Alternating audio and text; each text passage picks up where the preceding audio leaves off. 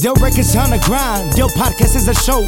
Puro pa delante, man, turn up your radio. It's the hottest talk show, the latest news on the throne. Diversity and talents as they take the microphone. Yeah, you already know. It's Puro pa delante with another episode. Rui Molina, Ángel del Villar. Y ya regresamos con otro episodio de Puro Pa' Adelante y como siempre vamos a discutir los eventos que están pasando en la industria del entretenimiento. ¿Cómo estás? Este, estoy bien. ¿Y tú? Te miro un poquito como más esponjadita. ¿Todo bien? Como sabes, uno sufre de hormonas. Sí, sí, sí. Y hay sí. veces que uno retiene líquidos. Un mal fin de semana donde comiste poquito mal o Se- tomaste... se- se un- nota, sí, claro. O sea, me estás diciendo que me veo más No, cachetona. no, no, o sea, es simplemente es un es un ¿cómo se llama? Una ¿Un cumplido? un cumplido. Ajá, esponjosito es un cumplido, Sí, señores. claro. Bueno, pero algo que es un tremendo cumplido para la música regional mexicana es que va a estar Grupo Firme y la banda MS los dos fines de semana de Coachella. Increíble, eh, la verdad, me lo voy a perder, pero yo digo que es algo muy chingón que nos estén representando al género regional mexicano en un festival tan grande aquí en, en California. Fíjate que la primera banda que se anunció en Coachella fue la banda MS, creo que fue en el 2020, y se tuvo que cancelar. Muchos pensábamos que ya Sí. se habían presentado, pero no. claro. Eh, Era porque se me olvidó lo del, lo del COVID, ¿no? Ajá. Pero pues qué chingón va a estar muy, muy chingón. Para ti como empresario, ¿qué representa que un, un- un grupo regional mexicano esté parado en estos escenarios donde se ha presentado Beyoncé, donde se va a presentar The Weeknd, cancelaron a Kanye West, pero, o sea, tan importantes, ¿no? Yo digo que es muy importante eh, para todo el género, ¿no? O sea, poco a poco vamos avanzando y nos estamos metiendo por la puerta de enfrente en estos eh, eh, lugares donde pues nomás llevaban esos ah, iconos, ¿no? de, la, de otros géneros. Bueno, y hablando de ir con los otros géneros, tenemos que hablar, y yo quiero tu punto de vista sobre esta tremenda situación que pasó en el marco de los Oscars. Cuando Will Smith le da una cachetada a Chris Rock. Muchos dicen nada más una cachetada. Pero tú, ¿qué piensas de eso? Pues mira, eh, para mí mm, ya tuvimos un incidente en el género en esta empresa a- hace muchos años. Yo digo que sí afecta mucho a la imagen o la carrera de, de un artista, ¿no?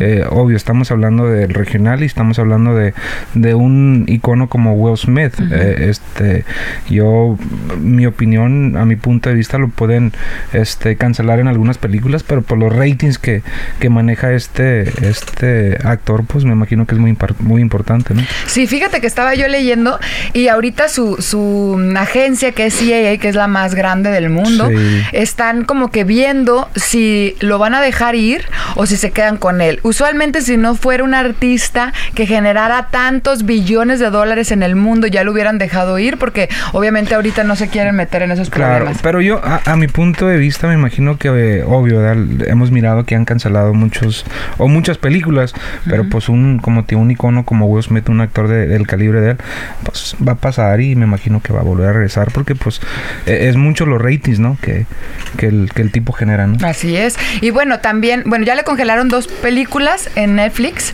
eh, ya... Que me marquen a mí, que marquen a mí. Yo voy y, y sigo, ¿qué más? Y lo hace gratis. Ya le congelaron, congelaron esas dos películas. Una, pregu- una película que ya está en post-production es la de, de Emancipation, que esa les costó 115 millones de dólares hacer. Sí, sí, me, me estaba chequeando la cuenta. Ah, Fueron 117. Así es que Sí, sí. Ángel es inversionista. Sí, también. ¿Nunca te, ¿nunca te ha Sí. interesado en invertir en el cine? ¿O en la- Eh, en- tengo una, una producción de una compañía de producción. Hacemos, se llama Dell Porn. Este, tengo varias inversiones ahí. Son 27 películas ya. no, en donde serio. salgo yo con una máscara y Ay, todo el- sí, tú. Sí. No, en Sí. serio, en serio. No, no, no. ¿Nunca te ha interesado? Nunca. ¿Por qué? Eh, pues zapatero a su zapato, dice, ¿no? Entonces, Ah, ok. exacto. Ya me, me tocó en diversas otras ocasiones invertir en cosas que no, no estaban a, a mi conocimiento y perdí mucho dinero, la verdad. Oye, es cierto, Sí, es cierto, es cierto. Bueno, eso es una lección muy grande para Claro. muchos empresarios, ¿verdad? Que hay que invertir en lo que uno le sabe. porque Claro, si no- claro. O sea, viene, vamos a producir, obvio, eh, la serie de, de, ya que salga mi libro y todo ese rollo. Ahí sí estoy muy involucrado en todo lo que va a pasar. Pero pues punto y aparte. Que de hecho ese libro por fin estamos esperando que se saque el próximo año, ¿verdad que sí? El próximo año viene ese libro y viene con muchas sorpresas. Con todo. Con todo. Todo en la mesa. Y de ahí, pues, yo digo que va a ser un impacto grandísimo, ¿no? ¿Por qué, por qué Ángel ahorita lo escribes y por qué eh, quieres hacer una serie? Eh, yo digo que todos en la vida tenemos una historia que decir, ¿no? Yo, eh, a mi punto de vista, yo sé que en su momento, este, pues fui, como te digo, el pionero de, de este género, ¿me entiendes? Y, y yo sé que de una de otra manera, este, inspiré a muchas, a muchos empresarios, a, a muchas disqueras y, y pues simplemente venir de un pueblo, de un rancho donde uno llega aquí como inmigrante y, y, y sí existe el sueño americano, ¿me entiendes? Pero pues la consistencia, la disciplina, trabajar duro, pues yo digo que eso es como compartirlo, pues mi historia, ¿me entiendes? O sea, tú quieres inspirar a mucha gente a través de tu Claro, libro. claro, y, y que la gente conozca, eh, de mí se han dicho muchas cosas, pero pues ahí va a decir lo que es. O sea, con evidencias, pruebas y de todo, ¿no? Oye, yo ya quiero ver ese libro.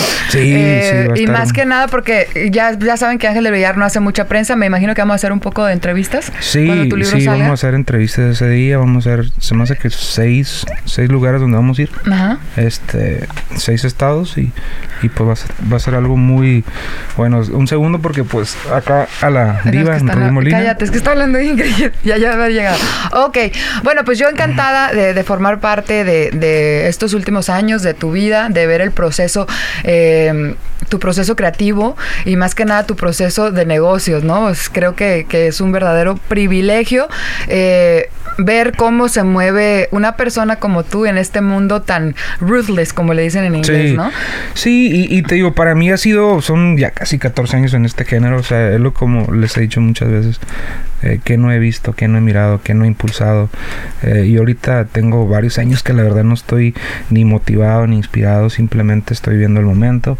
Eh, vienen cosas grandes, el libro para mí es muy importante Ujú. y lo que viene después de ahí pues va a caer para la historia.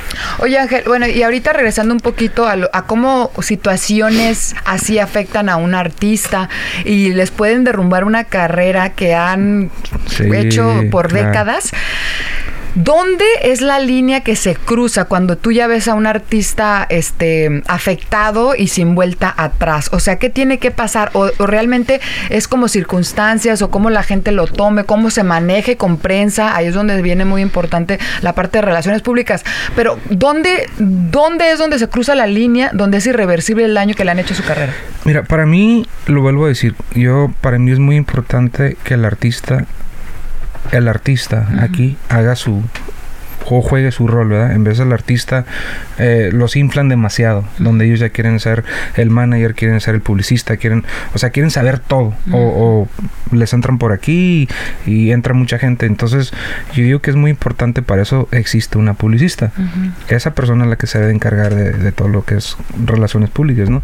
Eh, y, y yo lo he mirado, tío, en diversas eh, ocasiones, no nomás con los artistas que estuvieron aquí, pero fuera del género, donde la cagan. Y yo miro cómo les ha afectado su carrera y no se volvieron a parar. Qué loco, ¿no? Entonces yo digo que eso es muy importante, cada quien jugar su... A mí no me miran subiéndome una tarima, ¿verdad? O sea, yo no ando este, eh, diciéndole al productor cómo, cómo producir un disco. O sea, cada quien en su función.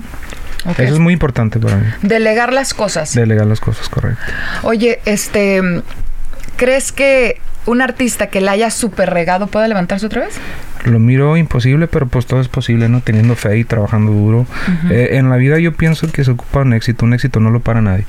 Cuando tú sacas un éxito y la gente lo acepta, así vengas de, de miles de, de errores o X, aquí el que manda es el público. Oye, aparte, este, estamos en una, en un mundo donde ya existen las redes sociales, ya todo el mundo es, es Claro, periodista, ¿no? ya los claro, blogueros ya claro. dan, o sea, están donde quiera, un celular te puede afectar de una manera increíble.